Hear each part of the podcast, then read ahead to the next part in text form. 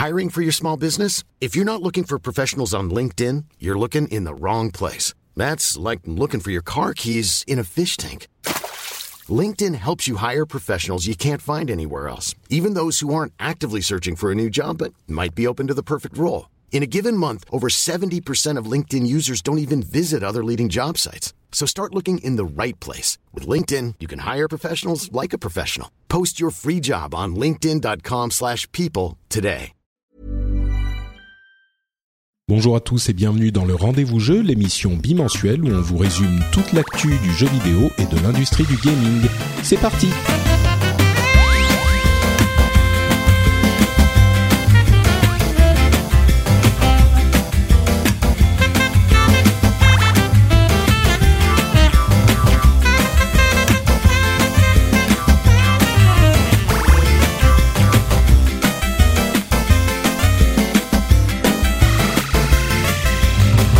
Bonjour à tous et bienvenue sur le Rendez-vous Jeu, l'émission où on vous résume toute l'actu du jeu vidéo.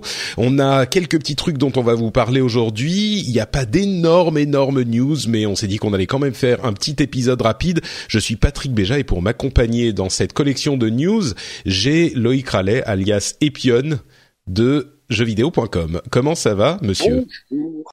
Bah écoute, ça va très bien. Petit début d'année tranquillou, là. C'est, le genre de moment qu'on apprécie dans la presse jeux vidéo, on peut se reposer un petit peu. ouais, ouais. En même temps, euh, j'ai vu que tu étais particulièrement fan de Dragon Ball Fighters. Euh, Il y a aussi Monster Hunter. Ouais. Enfin, c'est pas de tout repos non plus comme. euh, C'est pas de tout repos non plus, mais disons que c'est, c'est plus calme que forcément c'est les derniers mois de l'année, euh, septembre, octobre, novembre, où là où tu, tu bombardes à 400 à l'heure euh, pendant pendant quatre mois d'affilée. Là, c'est quand même plus posé, tu vois, parce que depuis Dragon Ball, j'ai fait quelques tests, mais bon, c'était euh, c'est un rythme qui est quand même beaucoup plus acceptable. Oui, c'est sûr, c'est sûr. Du coup, euh, tout le monde est tranquillou. On prend, on passe l'après-midi à prendre des cafés à la cafette, euh, tout ça. C'est. Ah, c'est j'irai pas jusque là, non, parce que on... disons qu'on n'a pas le temps de s'ennuyer, mais euh, ouais, le, le rythme est moins, le, le rythme est moins soutenu. T'as le temps de bosser sur des trucs un peu plus, euh, un peu plus, euh, de manière un peu plus relaxée, quoi. C'est, Ouais. euh, là, tu- il y a pas longtemps, j'ai interviewé un développeur indé euh, sur euh, son projet, sur la création de son, son studio, sur ses jeux. Tu vois, c'est genre de trucs que clairement en octobre-novembre, t'as pas le temps de faire, quoi. Hmm, donc peut-être euh, qu'on peut se consacrer un petit peu plus à des des projets personnels, euh, enfin plus personnels, plus comment Tout dire. à fait, ouais. Ouais. Ouais, ouais. Euh, D'ailleurs, euh, je dis ça, ça va pas vraiment durer très longtemps parce que déjà tu te rends compte que le 3 c'est dans trois mois à peine. Enfin bon, un peu un peu Ouais, plus, trois mois et demi. C'est oui oui ça ça arrive déjà. Euh, Non, on est déjà en train d'en parler, ouais. Ouais, c'est c'est ça. Il faut commencer à planifier les les les billets pour ceux qui y vont, euh, les prendre les rendez-vous bientôt. Là, ça commence à arriver les demandes de rendez-vous. Donc euh, ça. ouais ouais. Bon, euh, si ça va être euh, ça va être excitant encore cette année, je pense. Et bah tiens, puisque c'est un épisode un petit peu plus tranquillou, euh, quelles étaient tes impressions sur Dragon Ball Fighters? Je sais que t'as beaucoup aimé, mais puisque tu l'as, tu y as énormément joué, quelques mots dessus? Oh, c'est un des. Je, suis assez. Bon, effectivement, je suis un gros fan de Dragon Ball, donc forcément, ça, ça, ça influe sur mon jugement. Mais euh, au-delà du côté Dragon Ball, je trouve que c'est un excellent jeu de baston et je suis pas loin de penser. Et d'ailleurs, je suis assez content de voir que je suis pas le seul à le, à le penser et à le dire. C'est un des meilleurs jeux de baston qui soit sorti ces, ces dix dernières années, quoi. Je sais plus quelle revue américaine ou site américain, peu importe, a, a sorti cet article. Je crois que c'était hier ou avant-hier. Euh, qui disait que c'était le, le, le nouveau Street Fighter 2 de cette génération. Alors je sais pas si ça aura le même impact, etc. Ouais. Mais il y a, y a quelque chose de, de fou avec ce jeu dans le sens où c'est un, le, le gameplay est hyper maîtrisé, ça, ça plaît énormément aux, aux gros fans de jeux de baston, tout en conservant un côté très euh, attractif et fun pour les joueurs débutants. Et tu vois, il y a, il y a une semaine, j'ai mes deux petites sœurs qui étaient de passage sur Paris euh, que j'ai reçu, euh, j'ai reçu chez moi. On s'est fait une bouffe, machin, blabla. Et puis après, bon, on a lancé la console. Et tu vois, je pensais qu'on allait jouer à, à quelques family, par- family, euh, family game et enfin, euh, party game et compagnie. Et en fait, non, pas du tout. On a fini sur euh, Dragon Ball, euh, Dragon Fighters. On y a joué toute la soirée, quoi. Alors, euh, elles jouent un petit peu de temps en temps des jeux de combat et elles sont pas des, des, des professionnels, mais elles. Et bon, je les ai défoncées, hein, très honnêtement, parce que j'ai aucune Bien sûr, sans pitié. avec, euh, Faut qu'elles apprennent, c'est comme ça qu'elles apprennent. mais euh, voilà, exactement. Là, on, on apprend les choses à la dure. Mais euh, elles ont adoré parce que le, le gameplay, euh, le, le plaisir de, de, de, de- jouer est instantané, quoi. Non, le sur Dragon Fighters est absolument. euh, Puis en plus de ça, enfin, je veux dire, il- au-delà du fait que ça soit, que ça soit fun à jouer et que ça soit euh, ça soit un bon jeu de baston. Le, le truc, il est hyper, enfin, il est hyper beau. Ne serait-ce qu'à regarder, regarder, euh, j'ai regardé mes deux sœurs jouer. J'ai pris un pied monstre parce que, bah, pas parce que c'était du beau jeu, mais parce que euh, quand t'es fan de Dragon Ball, voir euh, les personnages, la modélisation, la façon dont c'est les, les angles de caméra, le dynamisme. Enfin, c'est le, le, jeu est fou. Le jeu hmm, D'accord. Bah écoute, moi je, je suis, je l'aime bien. Je partage pas à ce point ton enthousiasme. Peut-être que j'ai pas trouvé la toute la technicité du jeu. Euh, et je bon, je doute que ça soit quand même le Street Fighter 2 de cette génération. Faut pas exagérer non plus. Euh, on ouais, c'est les Américains, tu vois, ils sont toujours dans l'exagération. C'est euh. ça, ouais. Mais mais effectivement, bon bah écoute, ça fait plaisir de voir euh, enfin enfin un jeu Dragon Ball qui est euh, à, à sa digne place dans le panthéon des jeux de combat. moi, je voulais redire quelques mots sur euh, un autre jeu dont j'ai parlé la dernière fois, c'est euh, Céleste que j'ai évoqué et dont j'ai dit beaucoup de bien. Et en fait, euh, j'aimerais prendre le temps d'en redire encore plus de bien parce que c'est vraiment un, un, jeu qui m'a absolument conquis. Et je crois qu'on va se retrouver du coup, on va changer, interchanger nos places parce que j'ai l'impression que toi, il t'a pas autant plu que ce qu'on entend un petit peu partout sur Internet. Mais j'ai réussi donc à le finir et tout ce que je disais la dernière fois est encore vrai, c'est-à-dire que c'est un jeu qui est qui est vraiment euh, dans cette catégorie de jeu die and retry euh, hyper dur, qui est exceptionnel parce que euh, il est il est tellement bienveillant et encourageant qu'il permet aux gens qui n'ont jamais eu accès ou qui n'ont jamais voulu s'investir dans ce type de jeu justement de s'y investir. Et il procure une satisfaction que ressentent, je suis certain, tous les fans de ce genre de jeu depuis longtemps, mais il permet de rendre accessible ce type de satisfaction et ce genre de plaisir vidéoludique à un public euh, tout nouveau. Et en plus de ça, euh, je trouve vraiment que la narration qui est vraiment présente et importante dans le jeu, même si elle prend pas beaucoup de place au niveau du temps euh, que qu'elle qu'elle représente dans votre partie, euh, dans l'expérience, elle prend une place importante et c'est le genre de jeu qui euh, mêle la narration et le gameplay, qui, qui synchronise les deux et qui du coup crée une expérience vidéoludique complètement unique en ce sens qu'elle ne pourrait pas être répliquée dans un autre type de média parce qu'on mélange complètement la sensation qu'on a nous en jouant au jeu et euh, la, la, le challenge, les efforts que fait Madeline, le personnage du jeu, en essayant de conquérir cette montagne qui est en même temps une, un symbole de euh, des challenges qu'elle a elle personnellement, euh, psychologiquement, dans, dans son dans sa vie.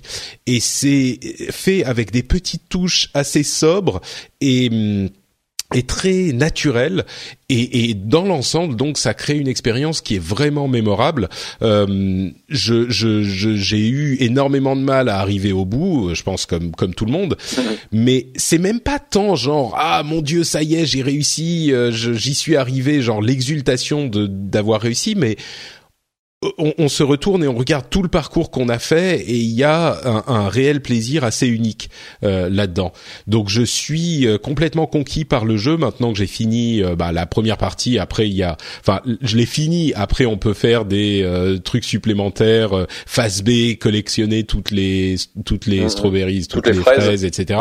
Il y a plein de trucs. Genre il y a trois quatre niveaux différents, phase B, phase C, les fraises, les cœurs, les machins. Il y a mille choses cachées dans le jeu et, et et, pour moi vraiment, j'en suis à, un point où il y a peu de doute qu'il figurera sur ma liste de jeux de l'année. Enfin, il, est, il sera certainement sur ma liste de jeux de l'année, mais il faudrait que que l'année soit euh, aussi bonne, voire meilleure que 2017, pour qu'il descende en dessous de mon top 3, top 5. Quoi, c'est c'est à mon sens un jeu mmh. que qui va me me rester comme une expérience euh, assez mémorable. Donc, euh, je voulais en dire encore un mot et le re-recommander à tous les auditeurs parce que c'est un truc euh, vraiment assez unique, quoi. Et toi, donc, tu disais que t'es pas méga fan? Alors, c'est pas que je suis pas méga fan parce que tu vois, je reconnais très largement que c'est un excellent jeu, tu vois, en termes de, game design. Et fait surtout de je trouve surtout c'est le level design qui est le plus intéressant dans le jeu. Il y a, une espèce de science de maîtrise qui est assez euh, qui est assez folle ouais. Mais après dans ce que propose le jeu je sais pas je me suis pas euh, j'ai passé un bon moment, mais toi, c'est, je vois, je vois Twitter et tu sais, je suis beaucoup d'autres journalistes et de gamers, machin, etc. Et je, je vois les gens qui, qui exultent, qui se roulent par terre, euh, oh le Gotti, machin, etc. Et ouais, enfin, je sais pas, j'ai passé un bon moment, mais euh, après, je sais pas, je me suis, j'ai pas non plus applaudi en, en finissant le jeu, j'ai pas applaudi hmm. de devant tant de génie machin non ça ça a moins pris après il y a un peut-être que, la narration t'a moins parlé aussi t'as moins été pris bah, dans ce Peut-être, ouais. Après, c'est vrai qu'en général, dans ce genre de jeu, je cherche. Enfin, c'est plus là, toi, la, le côté performance, tu sais, de, de, passer les niveaux, machin, qui qui m'intéresse plus que la narration. Hmm. Mais Après, je sais pas. Y a, moi, j'aime beaucoup, tu vois, les, euh, les, les plateformeurs un petit peu vénères comme ça. Et ce que j'aime le plus dans ce genre de jeu, tu sais, c'est la, la sensation de de flow où tu sais, tu t'arrêtes jamais, tu traverses les écrans, tu passes, toi, les euh, hmm. Tu passes les difficultés, toutes les petites, toutes les petits pièges, toutes les petites épreuves. Tu sais, tu traverses d'un point A à un point B sans t'arrêter. Boum, c'est c'est hyper fluide, c'est hyper agréable. Toi, t'as une, une espèce d'adrénaline qui, plus tu avances, finit par monter. Alors que Céleste, avec son système, tu sais, de d'accroche sur les plateformes flottantes là. Hmm. Euh, t'as pas forcément tu vas tu vas défiler à un certain rythme machin mais t'es obligé de t'arrêter de marquer des pauses et plutôt qu'avoir une espèce de truc constant un espèce de rythme qui fait tac tac hmm, tac je vois ce que tu veux dire ouais. c'est un truc qui me c'est un truc qui, qui, me frustre un petit peu. Tu sais c'est euh, alors c'est absolument pas comparable mais c'est comme c'est lorsque tu jouais sur les euh, les, les premiers euh, les premiers Sonic euh, sur Mega Drive où tu arrives tu commences à jouer avec Sonic tu te dis ouais génial le personnage il est hyper rapide et au bout d'un moment, euh, tu arrives à passer les épreuves les plus compliquées, tu passes les sauts, les machins, t'enchaînes les ennemis. Enfin, t'as cette sensation de fluidité qui est très agréable. Et puis subitement, tu tombes sur un espèce de niveau euh, platformer sur lequel il faut absolument pas louper les sauts et dans lequel tu, tu perds cette sensation de, de plaisir, de vitesse et de, de, de difficulté un petit peu que t'as sur les, les premiers niveaux du jeu. Et ouais, j'ai un peu eu ce genre de, de frustration en fait sur euh, sur Céleste. Après. C'est pas, tu vois, c'est pas, c'est pas gravissime. C'est moi, bon, il m'a, la, la formule m'a pas plu. Après, accroché, je oui, c'est ça. Euh, ouais. Après, toi, tu, tu me proposerais là, je sais pas, à côté un, je sais pas, un Super Meat Boy, tu vois, typiquement, euh, ouais, je prendrais plus Super Meat Boy. Même si dans Super Meat Boy, t'as aussi des moments où tu, tu vas t'arrêter, t'attends un petit peu. Mais toi, typiquement, il y a, euh, c'est pas un platformer vénère, mais toi, un Ori and the Blind Forest à l'époque, sur les derniers niveaux, à la, à la fin, parce que bon, c'est plus un Metroidvania en fait qu'un qu espèce de platformer euh, de performance comme euh, comme CS. Mais sur les derniers niveaux de Ori, tu dois vraiment enchaîner des passages hyper compliqués, à, passer d'ennemi en ennemi, à, à, faire des sauts, des machins dans tous les sens, et tu passes ton temps à bondir et tu ne t'arrêtes jamais parce que bah, la plupart du temps, en fait, si tu t'arrêtes, tu tombes et tu meurs, tout simplement. Euh, et ça, c'est le genre de, de sensation que j'aime en fait retrouver dans ce genre de jeu que j'ai pas forcément eu dans euh, dans Céleste mais euh, bon c'est pas c'est pas grave hein. non non bah oui bien sûr et c'est évidemment effectivement tous les c'est ce qu'on dit souvent tous les jeux ne peuvent pas, plaire à tout le monde euh, mais mais bon c'est sûr que la majorité semble être ou le consensus semble plus être euh, du côté du oui c'est pas qu'on crie au génie mais une appréciation qui est un petit peu euh, chaleureuse et, et enthousiaste on va dire sur Céleste euh, en général quoi ah mais très très objectivement le jeu le jeu est le, jeu est très bon après c'est juste mm. que moi subjectivement c'est pas à toi ça, te parle, pas. Ça me parle moins quoi. Ouais ouais. Bah moi je vais je, je vais peut-être euh, du coup aller essayer Super Super Meat Boy qui m'a toujours intimidé et je me dis bon peut-être on va voir si euh, maintenant que j'ai euh, été éduqué à l'école céleste ça ça va ça va peut-être me parler un petit peu plus. Je pense toujours pas les que règles du jeu les, règles du jeu sont pas les mêmes mais j'aurais tendance à penser maintenant que peut-être Super Meat Boy est plus facile que Céleste, je sais pas. Ah oui, d'accord. Bon bah écoute, à, à, voir alors effectivement. Bon, euh, on, parce que Céleste, c'est presque, c'est presque un, un, puzzle game, tu vois, par moment dans la façon dont tu dois euh, envisager ta traversée des différents niveaux, etc. c'est vrai, oui. T'as un côté, un côté réflexion que t'as pas forcément dans Super Meat Boy, je sais pas. Hmm. D'accord. Bon, écoute, en tout cas, euh, voilà pour euh, voilà pour Céleste et Dragon Ball Fighters, dont on vous, voulait vous dire quelques mots euh, encore une fois aujourd'hui. J'espère que euh, ça vous motivera à les essayer et si vous vous avez des expériences euh, comment dire positive avec Céleste parce que je vous ai encouragé à le faire. N'hésitez pas à venir me le dire euh, sur Twitter ou Facebook ou ce que c'est. Je serais heureux que vous me témoigniez de ce euh, cette expérience qu'on a partagée ensemble tous les deux, mhm. juste nous deux, voilà comme ça. Euh, on va parler un petit peu euh, d'autres jeux, de Metal Gear Survive, de Assassin's Creed, de Bayonetta, de, quelques autres trucs. Euh, mais avant ça, je voudrais mentionner les premières conséquences en fait de la controverse des loot box qui, dont tout le monde se souvient de l'année dernière on a en fait deux éléments nouveaux qui sont venus agrémenter la conversation. D'une part, euh, le, le, fameux sénateur, je crois qu'il s'appelle Lee euh, à Hawaï, Monsieur Lee, euh, ouais. il a il a introduit une, euh, je sais pas comment ça s'appelle, une bill, enfin une loi, une un projet de loi peut-être. Une, proposition de loi. Ouais. Voilà, c'est ça, un projet de loi, une proposition de loi euh, qui viserait à implémenter finalement les à peu près ce dont on parlait nous dans l'émission. Je sais qu'il y a des gens qui euh, qui demandaient, qui exigeaient ou qui espéraient euh, euh bannir complètement les loot box et je crois que la plupart des gens raisonnables comprenaient que c'était euh, pas vraiment raisonnable justement comme demande. Ce qu'il propose dans ce projet de loi qui ne concernerait que l'État d'Hawaï, hein, c'est pas euh, entièrement dans les dans, dans l'intégralité des États-Unis. Donc ça serait, comme je le disais, ce qu'on ce qu'on euh, évoquait, c'est-à-dire euh, un, une interdiction à, en dessous d'un certain âge. Eux, ils évoquent 21 ans. Euh, une, euh, une un affichage clair du fait qu'il y a des lootbox et des pourcentages de chances d'obtenir les différents objets qui sont possibles d'obtenir dans les lootbox. Donc c'est un petit peu la frange dure euh, de cette euh, de cette euh, de ce combat. Lui, il s'est exprimé à plusieurs reprises sur le fait qu'il était vraiment contre l'implémentation des loot box dans les les jeux, toujours avec ce terme de, ils utilisent le terme de predatory practices, des, des pratiques euh, que moi j'aime j'aime pas vraiment parce que le, le terme prédateur euh, c'est un peu ça implique des choses et l'idée que ça soit euh, euh comparable au, au, au jeu d'argent c'est c'est quelque chose qui à mon avis pousse la enfin bon j'en ai suffisamment parlé dans le dans le dans les émissions précédentes. Donc ça c'est en train d'arriver du côté de Hawaï. Il y a aussi des discussions avec des sénateurs dans les États-Unis en général mais il n'y a pas de, de de concrétisation dans les lois. D'un autre côté, il y a l'ISRB, ESRB, euh, qui est l'organisme de régulation de l'industrie, euh, euh, qui est une sorte de d'organisme. c'est l'équivalent du PEGI. Hein, voilà, exactement. PEGI aux US. Ouais qui a annoncé donc aujourd'hui qu'ils allaient euh, introduire un label qui informerait les consommateurs euh, du fait qu'il y a des achats en jeu euh, proposé dans les jeux. Donc ça serait sur la boîte ou euh, quand on achète en ligne dans la fiche descriptive du jeu. Euh, et autant je trouve que bon, ils y vont un petit peu fort euh, dans les lois à Hawaï, euh, comme je le disais, le, sénateur Lee est quand même particulièrement, il fait partie des gens qui sont très très remontés, qui vont pas avec le dos de la cuillère.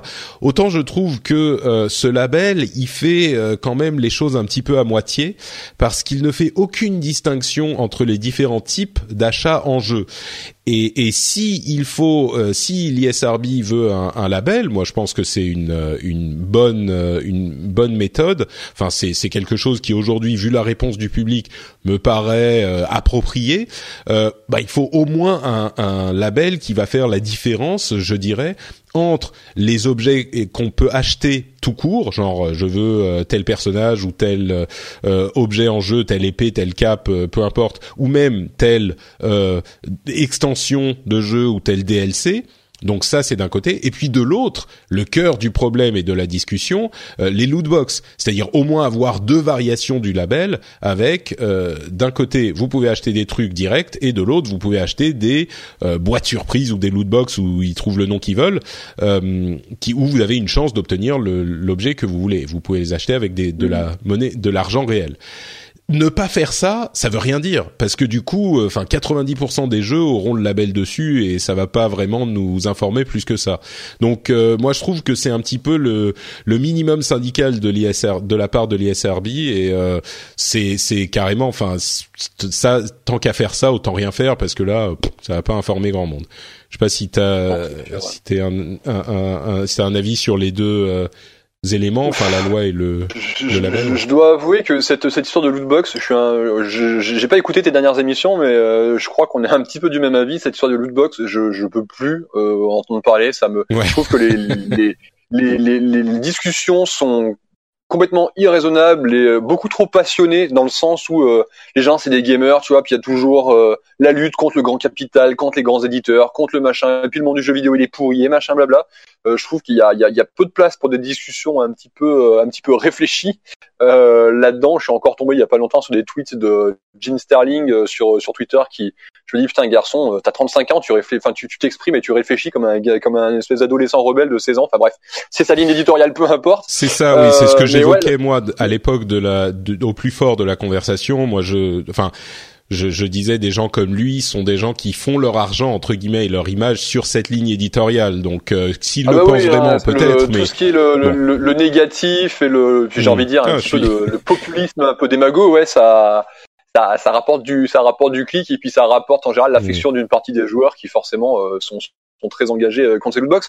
Mais euh, je pense que je continue de penser que les lootbox sont pas un vrai problème. Le problème, c'est comment les lootbox dans certains jeux sont designés, parce que on en a beaucoup parlé forcément l'année dernière, parce qu'on a commencé à en voir apparaître un petit peu dans plein de jeux, et puis surtout il y a Battlefront 2 euh, qui le design de ces lootbox était et la façon dont le jeu tournait autour de lootbox était assez scandaleuse. Mais il y a depuis des années, il y a plein de jeux qui en utilisent et on en a pas parlé à l'époque. Tu vois, il y a là en ce moment, je me suis remis un petit peu à jouer à à Halo 5 et à Halo 5 à l'époque il y a il y a en fait un système de lootbox. Tu peux acheter des espèces de des espèces de petits coffres dans lesquels tu as euh, des objets, mais c'est c'est de la cosmétique pure ou c'est des objets mmh. pour un mode de jeu bonus. Donc honnêtement, les tu les as, tu les as pas, ça revient, ça revient un petit peu, ça revient un petit peu au même. C'est c'est très optionnel. D'autant plus que tu peux aussi les acheter avec la monnaie que tu gagnes euh, en jouant de manière tout à fait normale. Moi j'ai l'impression qu'on est sur la même longueur d'onde. Il y a il y a des il y a des gens qui ont clairement abusé et puis il y a des fois où c'est pas trop mal implémenté. Euh, bon, ensuite, sans refaire tout le débat, euh, c'est juste, une question de la manière dont c'est implémenté. Et à un moment, si on pouvait juste, je veux dire, à un moment, c'était juste une question d'éthique aussi du côté des, éditeurs et des développeurs. Je comprends tout à fait, toi, les euh, les problématiques qui sont les leurs et les besoins financiers qui sont les leurs, parce qu'il faut le rappeler, on a une époque où développer des jeux vidéo AAA, ça coûte un pognon, mais euh, monstrueux, simplement parce que les joueurs veulent toujours plus, toujours mieux, toujours machin, toujours plus beau, toujours plus de features dans tous les sens. Donc bah les développeurs, les éditeurs, ils, ils sont un petit peu obligés de Ne, ne refaisons pas tout, tout, tout, le, tout, le, On a parlé de tout ça. je, sans, sans, vouloir tout refaire le débat, effectivement, il y a, je, je, je comprends toi les, les euh, leurs besoins à eux, mais effectivement, ouais, si tu peux sans peut avoir besoin, tu vois, parce que je crois que c'est euh, l'ISA, tu vois, le l'équivalent du CEL aux, États-Unis, donc le syndicat des euh, des, euh, des, éditeurs euh, aux États-Unis, sont un petit peu gueulards. Oh, dis donc, on va pas commencer, on va pas commencer à légiférer là-dessus. Les, les, éditeurs et les développeurs peuvent se se raisonner d'eux-mêmes. Et ben, j'ai envie de dire, ouais, bah dans ce cas-là, ouais, faites-le, laissez, laissez. On, on légifère pas, mais dans ce cas-là, d'ici un à deux ans, il faut que les développeurs et éditeurs aient démontré qu'ils sont capables de se raisonner et de proposer des systèmes de qui conviennent autant aux joueurs que euh, à eux, à leurs besoins, la, en, termes de comptabilité pure, quoi. Et euh, ouais, bah, je crois que Halo à l'époque, le, le, 5 a plutôt bien démontré parce que mine de rien, euh, de mémoire, ils ont financé une partie des Halo World Championship avec l'argent récolté par les par les lootbox. Ils ont ils ont rajouté quelque quelque chose comme un million et demi, je crois, au, cash price. Enfin, tu vois, je veux dire, tu, tu peux, ça, ça veut dire que les joueurs ont dépensé de l'argent. Et à l'époque, personne s'en est plaint. Tu vois, c'est c'est c'est euh, ce genre d'exemple. Bon, j'ai cet exemple-là parce que je rejoue à Halo, mais tu auras plein d'exemples de ce même genre où la lootbox ne pose pas problème. Bah, j'ai envie de dire, euh, qui s'inspire de ce genre de modèle-là plutôt que euh, effectivement nous balancer du Battlefront 2 ou je sais pas quel truc un petit peu un petit peu salaud on a pu avoir ces derniers temps. Je, je, pense aussi que euh, c'est la direction dans laquelle j'aimerais qu'ils dirigent, euh, et puis voir. Moi, c'est ce que je disais effectivement. Euh, attendons euh, six mois, un an, un an et demi, et puis si à partir de là, enfin si à ce moment il y a toujours des trucs aussi scandaleux, bon bah peut-être qu'à ce moment il sera temps de légiférer. Euh, et, et je vois ce que fait l'ISRB, j'ai l'impression que c'est mon argument aussi. Et là, ce label, euh, à la limite, c'était pas la peine d'en faire un quoi, parce que là, c'est un petit peu, c'est pas se foutre de la gueule du monde, mais bon, c'est juste que ça sert à rien ce label spécifiquement. Donc, on verra. Ils disent aussi c'est la première étape d'une euh, nombreuse d'une série de, de, de, plusieurs étapes. Peut-être qu'ils vont faire mieux, mais euh, mais bon. Ouais, bah, après ils peuvent se raisonner aussi. On, on, est tous les deux joueurs de Destiny et je sais pas ce que tu penses de, des, des, euh, des microtransactions dans, dans Destiny 2. Oh bah, c'est complètement acceptable. Je, je m'en fous euh, bah complètement. Les joueurs ont gueulé parce que bah, elles sont un peu plus euh, développées que dans le premier jeu effectivement, mais dans l'absolu on s'en fout complètement. Euh, et là Bungie s'est senti que... de répondre en expliquant que ok d'ici quelques temps euh, les objets seront disponibles directement à la vente sans passer forcément par par les lootbox et donc du coup j'imagine que forcément les prix des objets en achat direct comme ça seront un peu plus élevés. Donc voilà, si les gens veulent absolument leur cosmétique sans passer par les euh, par les lootbox, et bah du coup ils auront une solution. Mais c'est une question de, de, de, de, raison quoi. Tu vois, à un moment il faut aussi que les, les, les éditeurs euh, se prennent un peu par la main et ça tout le monde finira par trouver son bonheur quoi. C'est ce que je disais, euh, et puis on va conclure là-dessus parce qu'on a déjà passé trop de temps sur ce sujet qu'on a, euh, et, dont on a parlé en long, en large et en travers. Mais euh, moi, je pense qu'effectivement, il y a un équilibre à trouver. De la même manière que le DLC avait provoqué la fin du monde apocalyptique chez les gamers il y a cinq ans, aujourd'hui, les DLC c'est quelque chose de parfaitement maîtrisé et qui bénéficie à tout le monde. Le jeu de base est bien, le DLC apporte en plus. Voilà, tout le monde est content. je pense qu'on peut arriver à un même, à un même équilibre. Ouais, avec les... gueule encore un peu des fois en fonction des exemples. En fonction Oui, des mais cas, tu sais, il y a euh, des ultras qui sont toujours, euh, qui sont jamais contents, quoi. Donc, euh, et puis il y a des moments où c'est où c'est approprié de gueuler. Euh, sur le, les DLC, effectivement, il y a des voix, ils poussent un peu, et c'est bien de gueuler pour les- leur exprimer le fait que, bah, justement, ils ont poussé le bouchon. Pareil avec les lootbox. Euh, je crois que le le, le catalyst. euh, euh, Battlefront 2 permettra justement de trouver le bon équilibre avec ces histoires de lootbox et d'avoir euh, des jeux où euh, les lootbox sont utilisés dans les limites du raisonnable pour permettre. Bon, bref, on va pas tout refaire, mais tout ça pour dire que euh, les lois proposées par Hawaii, bon, ça pousse un petit peu. Ils interdisent pas complètement les lootbox parce que de toute façon c'est impossible. Mais je trouve qu'ils ils- ils vont quand même euh, au, au max de ce qui pouvait être euh, envisageable. Et de l'autre côté, les, les SRB pour moi ne va pas assez loin s'ils veulent mettre un label. Bah faudrait un label tout, tout simplement euh, lootbox quoi. Voilà, dans ce jeu il y a des Ouais. lootbox. Maintenant vous savez, comme ça euh, c'est clair pour tout le monde. Et, et entre parenthèses, euh, même moi qui trouve que euh, un label serait peut-être souhaitable. Euh, ça n'absout pas non plus les développeurs. C'est pas parce qu'il y a un label que du coup un truc comme Battlefront 2 serait euh, bon ensuite chacun fait ce qu'il veut, mais euh, serait plus acceptable au niveau de, de, de- du design moral, on va dire. Donc euh, ça. voilà, euh, il restera toujours des exemples où euh, on pourra, il sera légitime euh, de se plaindre euh, sans forcément euh, partir dans les exagérations qu'on peut voir à droite ou à gauche sur YouTube, effectivement. Euh, bon, parlons d'un autre truc qui pourrait être sujet à controverse aussi, c'est la sortie de Metal Gear Survive, le l'un des premiers, c'est pas le tout premier, mais euh, le, le premier Metal Gear, on va dire, euh, de l'ère post Kojima chez Konami. Euh, c'est ça, ouais. Qui, qui a quand même alors il y a plusieurs trucs dont on pourrait parler Euh, il y a des quand on parlait de de, de morale euh, dans les dans le jeu euh, si vous voulez un personnage en plus euh, une sauvegarde de personnage en plus une deuxième euh, un deuxième slot ben ça vous coûtera 10 dollars euh, dans ce jeu. Bon, en même temps, on n'a pas forcément besoin d'avoir une deuxième sauvegarde. Hein. C'est c'est quand même un jeu particulièrement euh, complet avec une sauvegarde. Euh, mais la grosse controverse, c'est justement qu'il n'y a plus Kojima aux commandes et que, en plus de ça, le type de jeu qui est une sorte de tower defense euh, vu à la troisième personne, un petit peu répétitif, pas hyper inventif, et qui en plus narrativement rompt complètement avec l'univers de Metal Gear, enfin pas complètement, mais sensiblement, avec euh, les soldats de l'armée euh, de, de Big Boss, si je ne, enfin de la Mother Base, euh, qui sont envoyés dans une dimension parallèle où il y a des sortes de zombies à cristaux dans la tête, enfin bref, et qui doivent euh, faire une sorte de, de survival game. Euh, bon, clairement, il y a tous les éléments réunis pour que le jeu soit décrié par les fans de la série. Ouais. Dans l'ensemble, j'ai l'impression que le consensus est, euh, bah, c'est pas un super jeu, c'est pas un jeu complètement pourri, mais enfin, il sera vite oublié. Euh, Ouais. Voilà, c'est pas, c'est un jeu scandaleux. quoi. correct, hein, euh, c'est un jeu très correct. Mais c'est sûr que c'était c'était certain que le jeu, de toute manière, allait se faire bâcher et qu'il partait avec un a priori négatif qui était assez euh, assez conséquent. Mais euh, dans les faits, le jeu, bon, ça, effectivement, ça invente rien. Il y a quelques mécanismes ici et là qui sont plutôt bien vus, mais euh, non, c'est un, un jeu qui est correct, qui est plutôt qui, qui, qui, qui est très acceptable. Et c'est vrai que c'est un peu le problème qu'on a depuis quelques temps, et je sais pas si c'est pas Internet, c'est avec Twitter, machin, où il faut avoir un avis sur tout, euh, et un avis bien tranché, machin, etc. Mais aujourd'hui, soit c'est soit un jeu c'est une bombe, soit c'est un jeu, euh, enfin le, jeu c'est de la merde.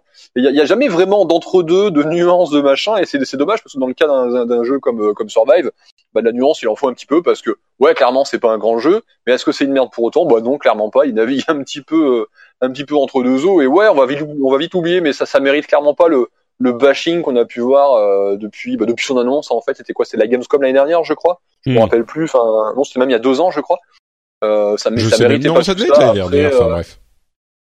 mais sinon, par contre, ce qui est rigolo, tu vois, je, je sais pas si t'as vu passer l'histoire là. euh, bon, ça, c'est anecdotique, mais les, euh, les développeurs qui se sont un petit peu vengés et qui ont un petit peu exprimé leur opinion dans les crédits euh, à la fin, à la fin du jeu et qui en ont profité pour Ouais. pour insulter un petit peu le producer, etc. Ouais, bon. Oui, bah en fait, euh, avec le petit, euh, le petit, le petit, la petite marque d'allégeance à Kojima Production aussi, euh, c'est.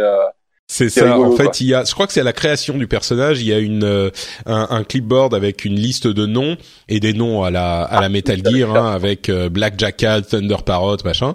Et si on prend la première lettre de certains des euh, des deuxièmes parties des noms, ça lit, en fait, ça nous donne euh, KJP Forever, donc euh, Kojima Productions Forever.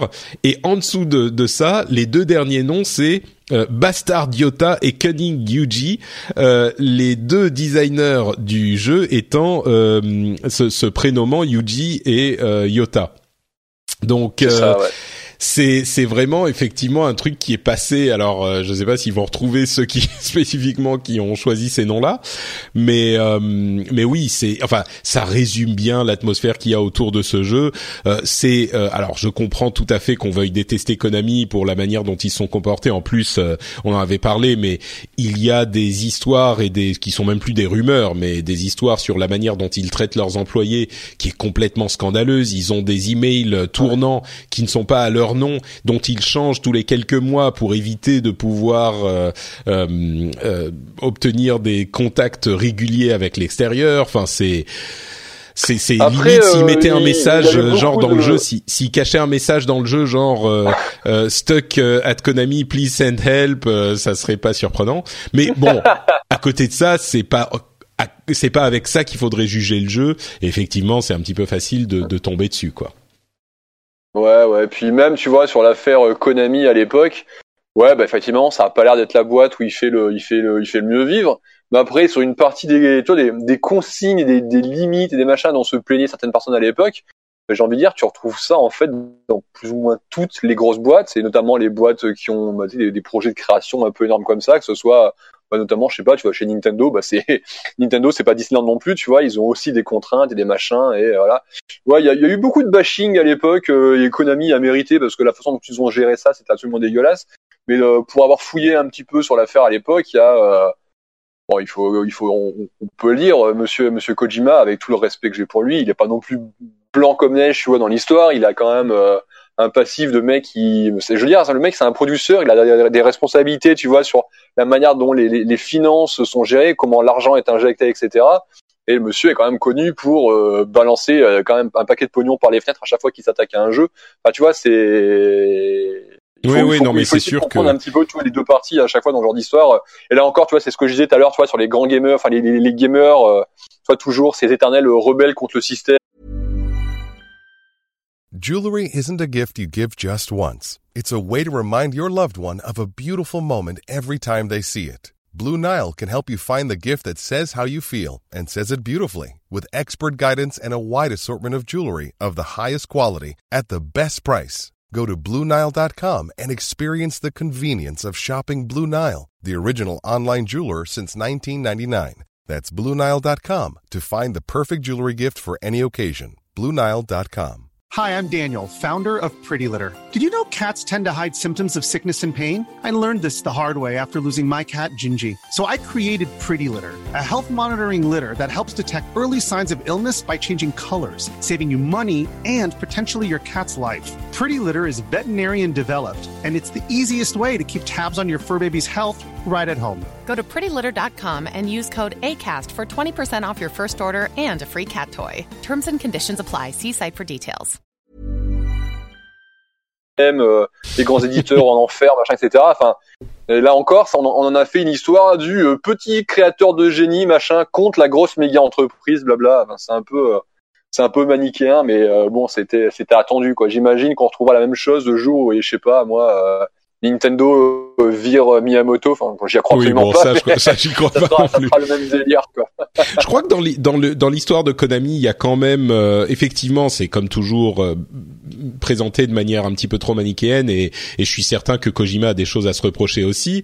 Euh, et, et, ça, c'est le côté qu'on veut souvent pas pas voir dans dans le cas de tous les créateurs, même au ciné. Mm-hmm. On a tendance à dire ah regarde ces ces gentils réalisateurs dont la vie vision artistique est étouffée par le studio qui a investi accessoirement ça, ouais. 120 millions de dollars dans un film, tu vois. Euh, ouais. Et il y a bon, il y a différents types de projets. Quand un, un, jeu comme Céleste, bah Céleste, le type, il est il est tout seul à la tête de son studio. Ils sont ils sont dix à faire le jeu, bah il fait ce qu'il veut. Après, c'est autre chose quand t'as un, une boîte énorme qui va investir des dizaines ou des centaines de millions de dollars. Maintenant, je crois que dans le cas de Konami, euh, on a clairement un exemple où euh, le, le, il pousse un petit peu le bouchon. Tu vois, il y a eu de la mesquinerie, ouais, et puis il y a eu plus d'une. Euh, donc, donc sans être complètement tout blanc, tout noir en plus de ça, Konami, toi, déjà de base, auprès d'une partie des joueurs, ils ont une sale image parce que les mecs, ils font du jeu vidéo, mais ils ont aussi des salles de sport, mais ils ont aussi des casinos. Enfin, ce qui est assez typique en fait d'une partie, d'une bonne partie des boîtes japonaises qui sont très euh, touche à tout. Mais euh, forcément, pour les joueurs, c'est ah ouais, de toute façon, euh, le jeu vidéo, ça les intéresse pas. Tout ce qu'ils veulent, c'est du pognon. C'est pour ça qu'ils font plein de trucs à côté. Je suis d'accord. tu vois, mais mais sur il y a un le jeu, sur la boîte qui est. qui est... Je suis d'accord, mais sur le jeu, là, si on revient à, à l'exemple du jeu. il y a quand même un, un, une trahison dans le, le ah type de jeu, dans le design, dans le et puis tu sais ils avaient fait des trucs mesquins comme le fait de supprimer le, le nom de Kojima, de Kojima de la Ouais. boîte du jeu Metal Ouais, Gear, tu vois tout ce Ah genre de trucs et puis Metal Gear Survive. Enfin, j'ai du mal à imaginer un truc plus euh, euh, cynique dans la, Ouais, dans mais la- après, enfin c'est un jeu qui n'a aucun rapport. c'est- à la limite tu fais un jeu, euh, un jeu à lootbox sur mobile, tu colles Metal Gear dessus et c'est des collections de de de de, de pets virtuels qui s'appellent justement euh, euh, Sly Fox et Dieu sait quoi. Mais euh, Ah ouais, mais après, après, tu vois, Konami, c'est aussi les mecs qui font des pachinko euh, avec euh, Silent Hill, tu Bien vois. sûr, Enfin, tu ouais. dis, mais what? Ah, Les gars, vous respectez rien, quoi. mais ouais, mais les mecs, tu vois, ils, ils ont des, euh, ils ont des licences fortes qui ont euh, une, une, une vraie image et un vrai pouvoir en termes de marketing, tu vois, auprès de, auprès du grand public, notamment au Japon. Et bah, ils, bon, bah, ils y vont à fond. Ce qui est, ce qui est particulier avec ce Metal Gear Survive, c'est que, effectivement, au-delà du fait que ça soit complètement en dehors de ce qu'on connaît habituellement de la série, les mecs, ils te font une espèce de jeu zombie, tu vois, le, le genre de jeu qui est rincé depuis des années parce qu'à une époque sur Steam, on se bouffait que ça en boucle. ouais. Et les mecs font ça à Metal Gear. Il y a, je veux dire, il y a un moment, il y a, il y a double crime, tu vois. C'est c'est ça, oui, exactement. dénaturez la série. En plus, c'est pour la coquiner avec un espèce de genre dont on peut. Enfin, enfin, honnêtement, moi, les jeux de survie, je peux, je peux plus blairer ça. Euh, ouais, non, là, c'est vrai qu'ils ont, ils ont, ils ont poussé le bouchon euh, un petit peu loin. Ouais, mais bon, c'est. euh, Ouais, voilà. mais tu sais, tu, tu bon. parlais de la, la mesquinerie sur, euh, tu parlais de la mesquinerie sur le fait que sais, le nom de Kojima, euh, toi, est disparu, machin. Mais ça, là encore, tu vois, c'est, je veux dire, c'est assez classique lorsqu'il y a des tensions, tu vois, entre euh, une boîte et un employé. Enfin, on parlait de Destiny tout à l'heure. Typiquement, lorsque O'Donnell s'est fait virer, aujourd'hui, tu regardes les nouvelles éditions des OST de Destiny. Avant, le nom de Martin O'Donnell était bien en évidence, tu vois, c'était le premier. Maintenant, il- c'est le tout dernier sur la liste. Il est après euh, Michael Savatori, il est après euh, Paul McCartney et compagnie. Tu vois, ils se retrouvent tout à la fin, alors que le mec, c'est les compositeurs principaux. Enfin, toi, c'est toujours un peu le même délire, forcément, Mhm. lorsque t'as des, euh, Ouais, des, ouais, petites, sûr. disputes comme ça. Ouais, t'as pas forcément envie de mettre en avant euh, les gens. Ouais, c'est, c'est, mesquin et c'est un peu ridicule. mais Ouais, et, peut-être que la, la vision de la chose est aussi, même si effectivement c'est mesquin, c'est un petit peu exagéré aussi parce que c'est euh, Kojima et que bon, je pense qu'on a peu de personnalités dans le monde du jeu vidéo qui soient aussi emblématiques que Kojima. Donc forcément, ah mon dieu, tu as fait du mal à Kojima. euh, Bon, Ah bah oui, c'est ça. ouais. Bah, tout le monde l'aime, Kojima. Il est sympa, il monte des photos de bouffe sur Internet. Le mec est ça rigolo. sur euh, Twitter. Ouais. Même, Ah ouais, même non, moi qui n'est il- pas qui, qui n'est pas spécialement de de d'amour infini pour la série Metal Gear, je sais que ça le cœur de certains des auditeurs s'arrête à chaque fois que je dis ça, mais moi je le trouve quand même sympathique aujourd'hui. Mais Ah ouais, Kojima, c'est un mec que j'adore. J'aime beaucoup sa vision du jeu vidéo. Je suis pas forcément fan de ses jeux, mais j'aime beaucoup le, j'aime beaucoup le personnage. Et puis il y a un respect énorme pour le créateur derrière. Le mec, il a Mm. fait des jeux qui sont quand même. Bon, parlons de ouais, c'est choses. Parlons de choses un petit peu plus enthousiasmantes, euh, notamment avec Assassin's Creed euh, Origins, euh, Discovery Tour. Et le Discovery Tour, on en avait déjà parlé il y a quelque temps. Ils avaient annoncé ça euh, chez Ubisoft. C'est en fait un mode intégré à Assassin's Creed Origins qui euh, permet l'exploration simplement de la carte et donc de l'Égypte, euh, que ça soit euh, géographiquement, mais euh, aussi euh, au niveau histoire, au niveau euh, contexte culturel, sociétal, etc. Ils avaient annoncé ce mode et on savait pas très bien comment ça allait être implémenté. Moi, je craignais un peu euh, la série de textes euh, un peu insipide, pas insipide, mais euh, indigeste plutôt. Et en l'occurrence, euh, l'implémentation est quand même pas mal foutue. Euh, on est donc euh, lâché sur la carte immense d'Assassin's Creed Origins et on a des séries de euh, de tours, de parcours qu'on va aller sélectionner. Donc on a un petit élément visuel dans le monde qu'on va dont on va s'approcher et puis on peut lancer le tour et une fois qu'il est lancé, eh ben on a un chemin qui est dessiné sur le, le une sorte de GPS sur le, le, la carte, enfin pas sur la carte, même dans le monde en surimpression virtuelle. Et puis on a différents points à chaque bah, point de ce parcours et à chaque fois qu'on s'arrête à l'un à l'une de ces étapes en fait, on a une explication euh, audio, donc qui est lu, qui est en narration, euh, qui est aussi doublé du texte et qui est agrémenté donc d'une vista, d'une vision euh, sur le l'endroit dont on parle. c'est plus cohérent bien sûr quand on parle d'un monument ou d'un truc comme ça que quand on parle de d'éléments de la vie quotidienne de l'Égypte de l'époque. Mais donc on a on peut regarder dans le euh, dans le, monde du jeu. Et on a aussi euh, généralement une image ou une numérisation d'un élément historique euh, qui accompagne ces explications qu'on peut regarder un petit peu plus d'un petit peu plus près au, final, c'est franchement très bien foutu. Euh, c'est une mise à jour gratuite pour les gens qui ont déjà le jeu et il est disponible pour 20 euh, dollars, 20 euros sur PC seulement. On peut pas l'acheter euh, en, en, indépendant du jeu euh, sur console. C'est uniquement sur PC qu'on peut acheter ce mode-là spécifiquement. Euh, mais au final, moi, je le trouve franchement assez bien foutu. il y a les explications diverses. Par exemple, à un moment, il montre un, une salle, enfin une salle de classe. il y a une sorte de d'amphithéâtre où euh, un, professeur est en train d'enseigner aux enfants euh, romains et ils expliquent que le choix des designers du jeu était euh, d'avoir des enfants, des petites filles et des petits garçons, alors que euh, historiquement ça n'aurait été que des petits garçons, mais ils ont ils ont euh, sacrifié entre guillemets la véracité historique à la l'inclusivité de du contexte actuel du jeu vidéo machin. Ils se sont dit ça serait sympa d'avoir plutôt de comme c'est pas un jeu historiquement 100% exact et ils expliquent ça dans le truc, donc ils ont un certain respect quand même de, tout ça. Et à côté de ça, il y a des explications qui sont euh, euh, bien sûr beaucoup plus vastes que ce point spécifique. Et il y a, je sais pas, peut-être 50, 60 euh, tours différents, 60 parcours différents qu'on peut faire. c'est franchement très bien foutu. Je suis assez agréablement surpris. je trouve ça pas mal. Toi, en tant que fan d'histoire, justement, est-ce que c'est un truc qui te parle aussi ou qu'est-ce que t'en penses? Ah ouais, carrément. Bah, dès qu'ils l'ont, dès qu'ils l'ont annoncé, je dois avouer que j'ai suivi ça très près après, j'ai essayé de chercher à m'enseigner le plus possible. Mais j'ai pas été complètement surpris parce que les, jeux Assassin's Creed depuis le tout premier en fait sont euh, sont développés. Tu à chaque fois, ils utilisent beaucoup de consultants, des professeurs en histoire, des experts dans différents sujets, etc. Et il y a toujours eu ce petit côté un petit peu didactique, j'ai envie de dire, dans les jeux. Donc ça me paraissait être une évolution euh, assez logique et assez euh, assez intelligente pour la pour la série. Donc ouais non, je, je trouve le truc bien fichu, bien plutôt intéressant. Puis en plus, je veux dire, le, jeu est sublime, donc se balader à l'intérieur, même comme ça, pris par la main, honnêtement, c'est euh, c'est assez génial. Après, tu vois, sur ce que tu disais, typiquement là sur le, le coup du vase euh, et les personnages qui ont été remplacés parce qu'aujourd'hui le contexte actuel, machin. Ça, c'est un truc par contre sur lequel j'ai beaucoup plus de mal, euh, forcément. Euh, mais après, ça, c'est un sujet de société qui revient un petit peu régulièrement en ce moment, c'est parce que pareil, on a aux États-Unis, tu vois, euh, des gens qui veulent enlever des statues, on a un petit peu le même genre de sujet, euh, sujet chez nous. Et euh, c'est un truc qui me mal C'est anecdotique, hein. Tu sais, c'est vraiment anecdotique. c'est pas un truc. Euh... C'est c'est anecdotique pour le moment, mais j'ai j'ai j'ai peur que tu vois, ça soit le début de quelque chose et le.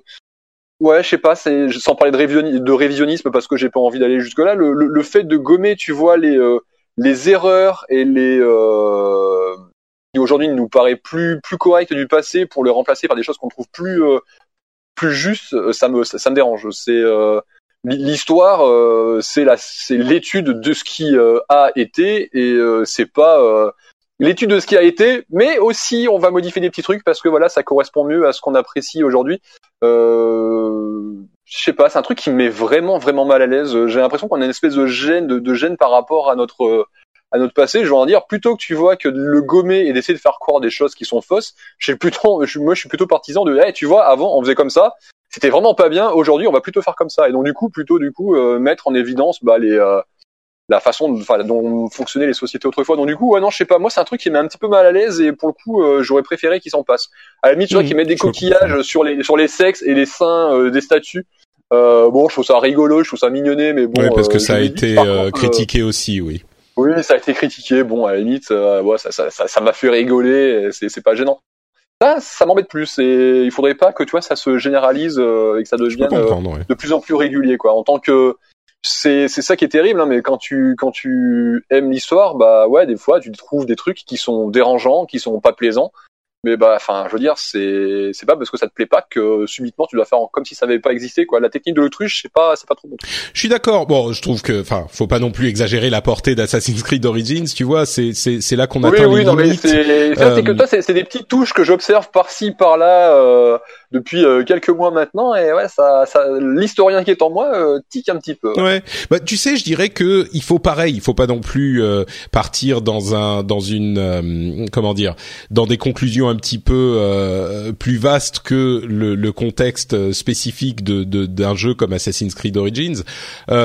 Je crois que là, on atteint les limites effectivement de la euh, portée historique d'un truc comme ce jeu-là, qui n'est pas non plus un cours d'histoire, euh, qui est juste une introduction et peut-être un moyen d'éveiller un intérêt euh, chez chez certains, ou simplement de de de euh, de, de distraire en enseignant un petit peu certains éléments. Tu vois, c'est pas non plus il ne, ne euh, prétendent pas avoir une véracité historique absolue euh, dans le contexte du jeu ou même du tour. C'est juste euh, un petit truc. euh, tu vois, chaque euh, chaque tour fait euh, 20 minutes. Tu vas pas comprendre euh, l'histoire de l'Égypte euh, ou même euh, sur le sujet spécifique euh, la, la vie de Cléopâtre euh, en, en suivant.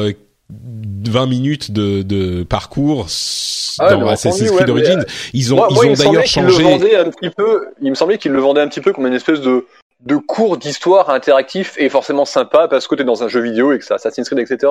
Donc c'est vrai qu'à partir de là, euh, je je me, c'est vrai que ce genre de choses, je m'y attendais absolument pas, quoi. Bah, je c'est mets, en un fait, petit peu ça. je- C'est un je petit peu mets ça. à la- Et à dans la le place d'un prof contexte, d'histoire, toi, qui veut utiliser le, je me mets à la place d'un prof d'histoire qui veut utiliser Assassin's Creed, là, le Discovery Tour, comme une espèce de, de support pédagogique pour ses cours, et je suis à peu près certain qu'il y en a qui l'envisagent très fortement. Ce genre de truc, tu vois, c'est embêtant. Non, mais enfin, attends, euh, calmons-nous. Dans le Discovery Tour, ils expliquent justement l'intention dans le jeu, qui est un jeu, Ouais, ouais. en disant les designers ont décidé de faire ça, mais historiquement, c'est comme ça que ça se passe.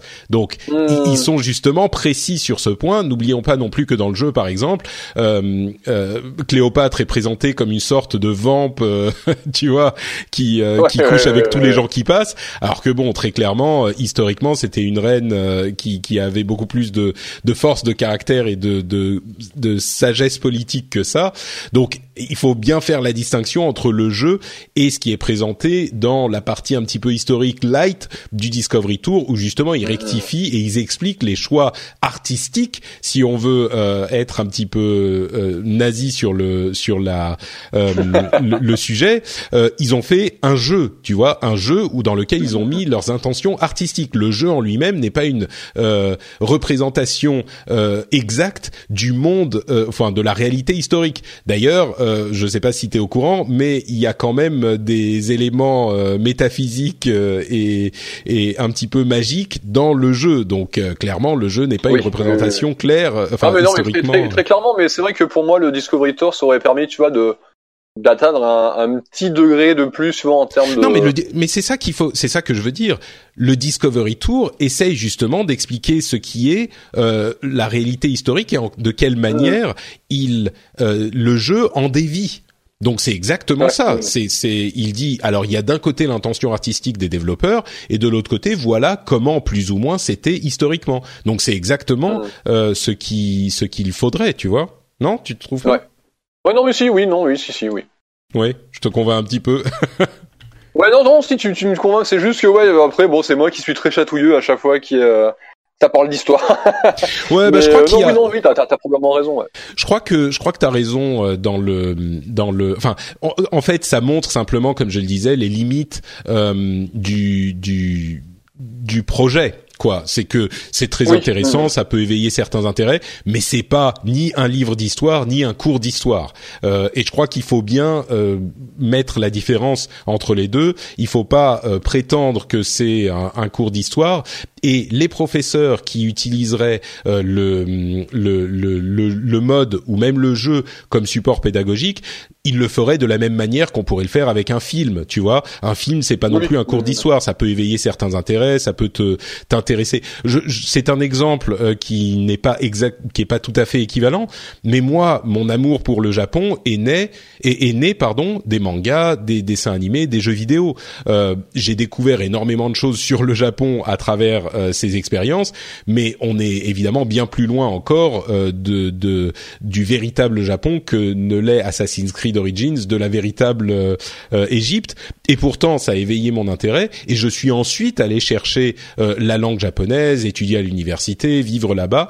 Et, et c'est plus dans ce contexte que je le comprends, tu vois, et le jeu ouais, et le Discovery Tour. Euh, et je pense qu'il serait justement dommage de s'en pas de s'en priver, enfin personne ne parle de s'en priver, mais d'exiger une rigueur historique absolue sur ce genre d'expérience parce que justement c'est un c'est une euh, vulgarisation de ce type de sujet qui peut éveiller des intérêts justement parce que c'est plus accessible et plus sympa.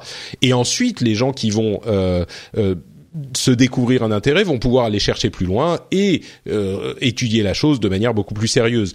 Mais euh, mais voilà, donc c'est mon mon analyse sur la chose quoi. Non, mais oui, non, mais je suis assez d'accord avec toi, en fait. ouais. D'accord. Bon bah très bien. Écoute, comme quoi tu vois, quand on essaye de discuter, on peut tomber d'accord. Et, et je suis assez d'accord avec toi sur le fait que le, le il est important de comprendre que euh, ce type de représentation n'est pas une représentation historique et que si euh, et, et que ça peut être discuté. Tu vois, le fait d'inclure euh, ce sujet, d'inclure des, des petites filles dans euh, le, le- entre guillemets la salle de classe, alors qu'il n'y en avait pas historiquement. Oui, on peut en discuter. On peut se dire euh, peut-être que c'est pas forcément une bonne chose. Et ça, ça veut pas forcément dire mon- monter sur ses grands chevaux, ni d'un côté ni de l'autre, et dire ah aujourd'hui euh, on est euh, trop euh, trop, on essaye de tout euh, euh, corriger, et c'est pas euh, historiquement juste machin, et donc faudrait tout faire exactement comme c'était. Ni de l'autre côté se dire ah mais tu comprends pas, c'est parce que on a, il faut réussir à faire comprendre aux gens que c'est bien d'avoir ceci ou cela, et dans le cadre du contexte sociétal d'aujourd'hui, il faut tout changer machin je crois que c'est juste une question qu'il est intéressant de poser et qu'il est légitime de poser. Euh, donc bref, voilà. On s'écarte un petit peu du, du sujet du jeu vidéo, mais c'est aussi ce genre de questions que ça pose, quoi. Mm, mm, mm. Non, c'est très intéressant. Non, mais on, on verra bien, tu vois, si euh, s'ils ils relancent un Discovery Tour pour le, le, le prochain Assassin's Creed. Moi, dans l'état actuel des choses, en fait, j'aimerais qu'ils en fassent pour les précédents jeux. Et notamment, tu vois, je sais pas, un Assassin's Creed euh, Brotherhood, qui est un de mes préférés parce que euh, je l'ai trouvé leur reconstitution de Rome, je l'ai trouvé assez fabuleuse. J'aimerais qu'ils nous fassent ça aussi pour euh, Assassin's Creed euh, 3, parce que euh, l'histoire des colonies américaines euh, est absolument passionnante. Enfin, j'aimerais vraiment, tu vois, qu'ils qu'ils- ils se développent et qu'ils ouais, qu'ils aient pas peur de revenir sur leurs anciens jeux. Alors, j'y crois absolument pas, parce que j'imagine qu'en termes de de marketing et d'intérêt purement financier, ça serait un petit peu limité, mais euh, c'est un truc que j'aimerais voir. ouais. Ouais, bah, je pense effectivement que ça serait un investissement parce qu'ils ont vraiment fait du travail hein, sur le truc. C'est pas juste un truc Ah qui a été euh, euh, genre euh, rajouté à la va-vite au, au truc. C'est un vrai projet supplémentaire. Je pense effectivement que ça serait un petit peu compliqué à implémenter dans les jeux précédents, mais je pense aussi que euh, si celui-là marche pas trop mal, et j'espère, euh, il sera implémenté dans les jeux à venir. Ça, c'est très possible. Euh, bon, parlons un petit peu de Nintendo. Euh, Bayonetta est sorti sur Nintendo Switch, Bayonetta Ah. 1 et 2. Euh, le- sans doute le jeu le plus apprécié, le plus acclamé de Platinum Games. Euh, moi, j'ai acheté les deux. Je me suis dit, bah, du coup, je vais les tester, je vais voir ce que ça donne. J'y avais très très peu joué à Ah, l'époque. tu avais jamais joué, ouais. Ah si, ouais, quand même un peu. Un, un tout petit peu, mais euh, mais très très peu. Euh, et du coup, bon, c'est un petit peu des jeux qu'il fait bon euh, avoir dans sa bibliothèque, donc euh, je me suis lancé. Euh, j'ai joué un petit peu aux deux. J'ai pas eu énormément de temps pour euh, pour m'y plonger, mais bon, intéressant, un jeu vraiment vraiment intéressant, euh, très certainement. Euh, je sais pas y a quoi que ce soit sur- convaincu. Bah, j'ai pas assez joué pour avoir un avis définitif. ah, Euh, ouais. J'ai l'impression que je suis pas hyper fan des de ce type de jeu, les Devil May Cry, les machins, mais parce que j'ai pas réussi à maîtriser mécaniquement euh, les systèmes. Mhm. Donc euh, il faut que j'y joue plus Ouais, ouais. quoi. Euh, sinon Ah il y a une verras. vidéo, pardon? Non, je disais, après, tu verras, c'est c'est assez fabuleux, ouais. Oui, bon, je crois que c'est le le l'avis là effectivement le consensus de la plupart des fans, c'est euh, c'est le bah comme je disais le la meilleure implémentation de ce type de système de jeu à combo et à euh, euh, enfin qui combine euh, coups de mêlée, coups au, au enfin tir, etc. Euh, Ouais. Mhm. Nintendo Labo, il y a une vidéo qui détaille le fonctionnement des différents kits et j'avoue que j'ai été assez surpris, euh, assez euh, agréablement surpris par l'œuvre, pardon, par l'inventivité de Nintendo sur le coup. Ils ont toujours été hyper inventifs sur ce genre de truc, mais il y a des des moyens d'utiliser tous les capteurs, tous les, enfin, je, je sais pas si t'as vu, mais et il y a par exemple la, je sais plus comment elle s'appelle, le, la maison, le labo maison, où on peut Mhm. ajouter des petits, euh, des clés de tous les côtés et euh, ça, ça change l'environnement. Il y a la petite créature qui vit dans la maison qui est influencée par les trucs. Il y a, enfin, ça c'est que l'un des exemples, mais regardez cette vidéo, l'inventivité de toutes ces, ces trucs, c'est pas juste des morceaux de carton qu'on va ajouter à la à la console, il y a vraiment un- une recherche dans le fonctionnement de tous ces trucs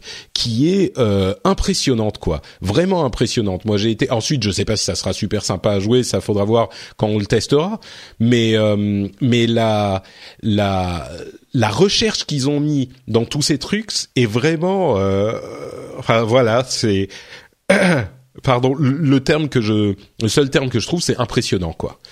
Donc Ouais, euh, puis c'est c'est très c'est assez unique. C'est il y, a- il y a vraiment que Nintendo qui pouvait sortir un truc pareil et euh, et, et être crédible, j'ai envie de dire sur un Mm. parce que je continue de penser que bon ça ça reste quand même du carton. T'as beau me dire que le carton il est solide et qu'il y a plus que ça et je suis complètement d'accord, hein, c'est vrai. Mais je me dis putain c'est du carton quand même. Donc du coup je sais pas, je suis j'attends de voir arriver les premiers kits à la rédaction, mais euh, non c'est vrai que c'est euh, c'est vraiment du Nintendo quoi. Les, les, les mecs, tu vois, tu- tu- ils sont jamais là où tu les attends. C'est ça que je kiffe, euh, que Mm. je kiffe avec eux. Et euh, ce Nintendo Lab, moi ça m'intéresse pas. De toute manière, c'est normal parce que ça ne m'est pas destiné. Mais je suis, je suis très curieux de voir euh, un petit peu à quoi ça ressemble de plus près. Et surtout, je suis très curieux de voir euh, comment le public qui est ciblé, donc plutôt quand même des jeunes, hein, vont, vont, vont réagir.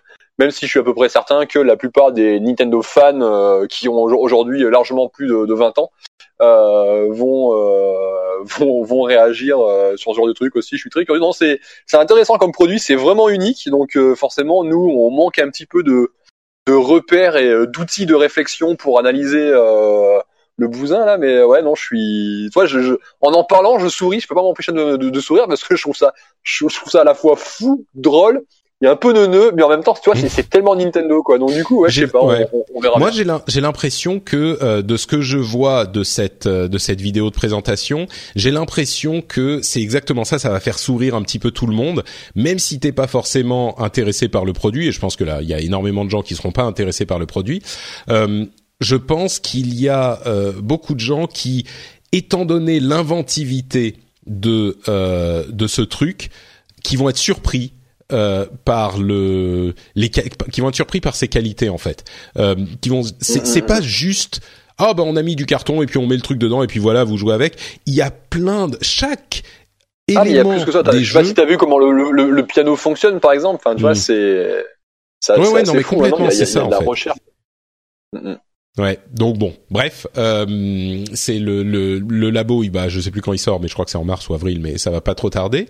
Euh, Yakuza 6 est disponible en version démo sur PlayStation, sauf que non, euh, en fait, euh, il a été retiré parce que euh, Sega a fait, ou on sait pas si c'est Sega ou Sony qui a fait une petite euh, boulette qui a qui rendait le jeu entièrement accessible. Donc moi je me suis précipité sur le truc, je voulais tester enfin ce jeu que qui qu'énormément de gens adorent et malheureusement euh, bah ils ont retiré la démo parce que c'était le jeu complet donc j'espère qu'elle reviendra bientôt la, la version démo pour que je puisse voir un petit peu ce que ça donne euh, il y a Burnout Paradise qui a été annoncé en remaster sur euh, toutes les consoles en mars, donc euh, très bientôt.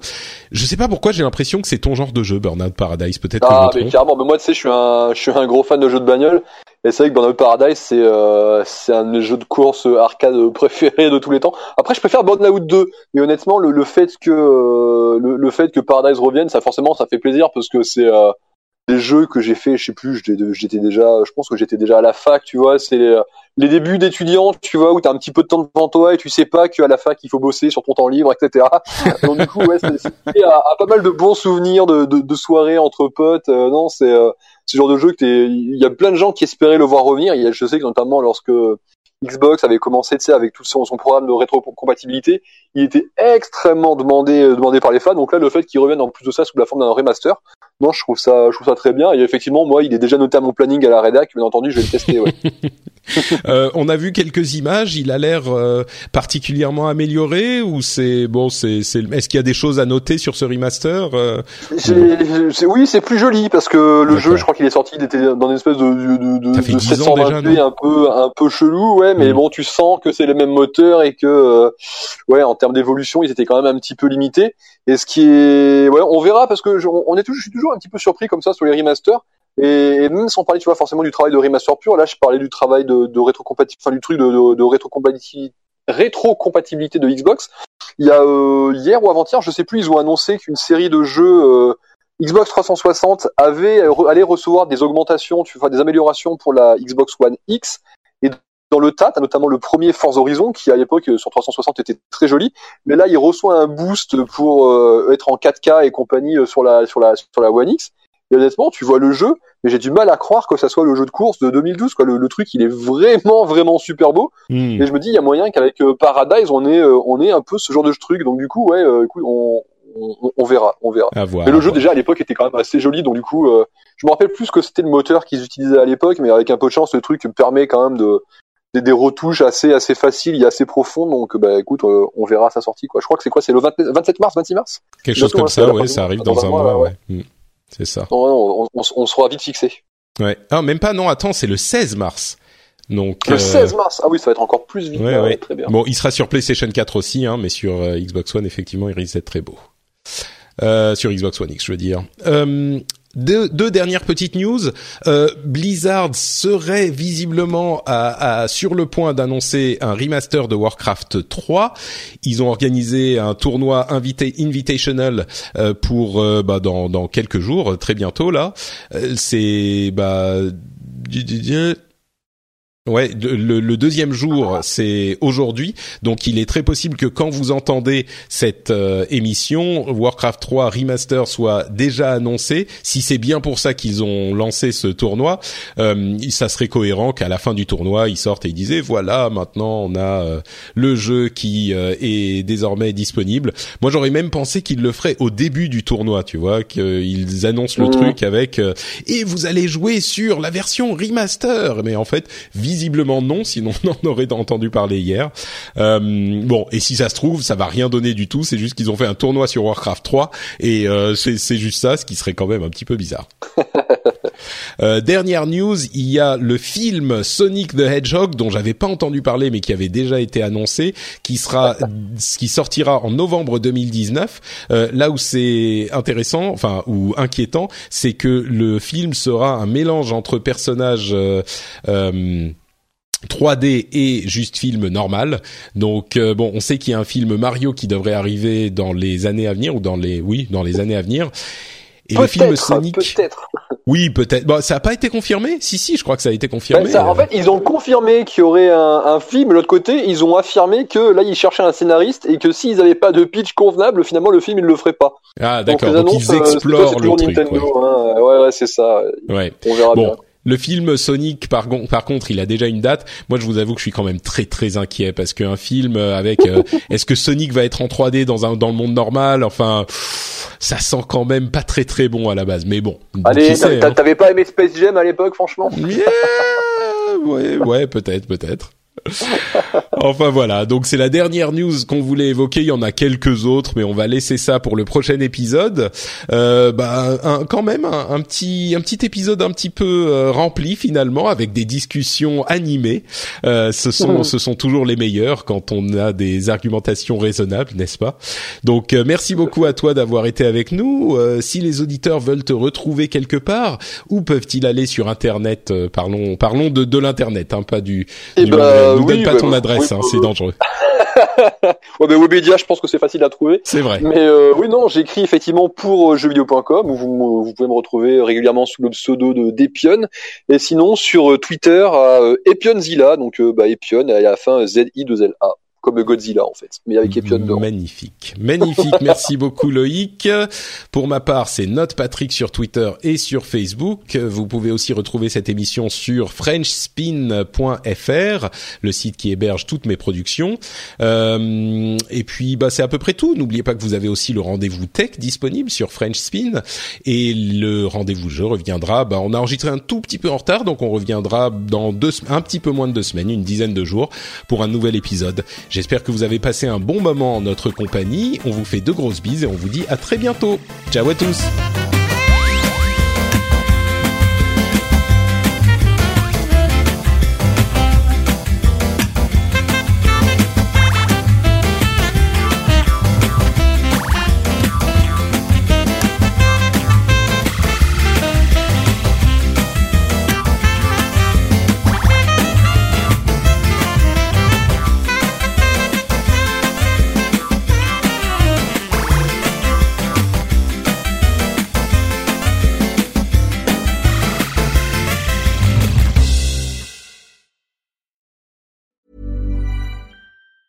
Planning for your next trip? Elevate your travel style with Quince. Quince has all the jet setting essentials you'll want for your next getaway, like European linen, premium luggage options, buttery soft Italian leather bags, and so much more. And it's all priced at 50 to 80% less than similar brands. Plus, Quince only works with factories that use safe and ethical manufacturing practices. Pack your bags with high-quality essentials you'll be wearing for vacations to come with Quince. Go to quince.com slash trip for free shipping and 365-day returns.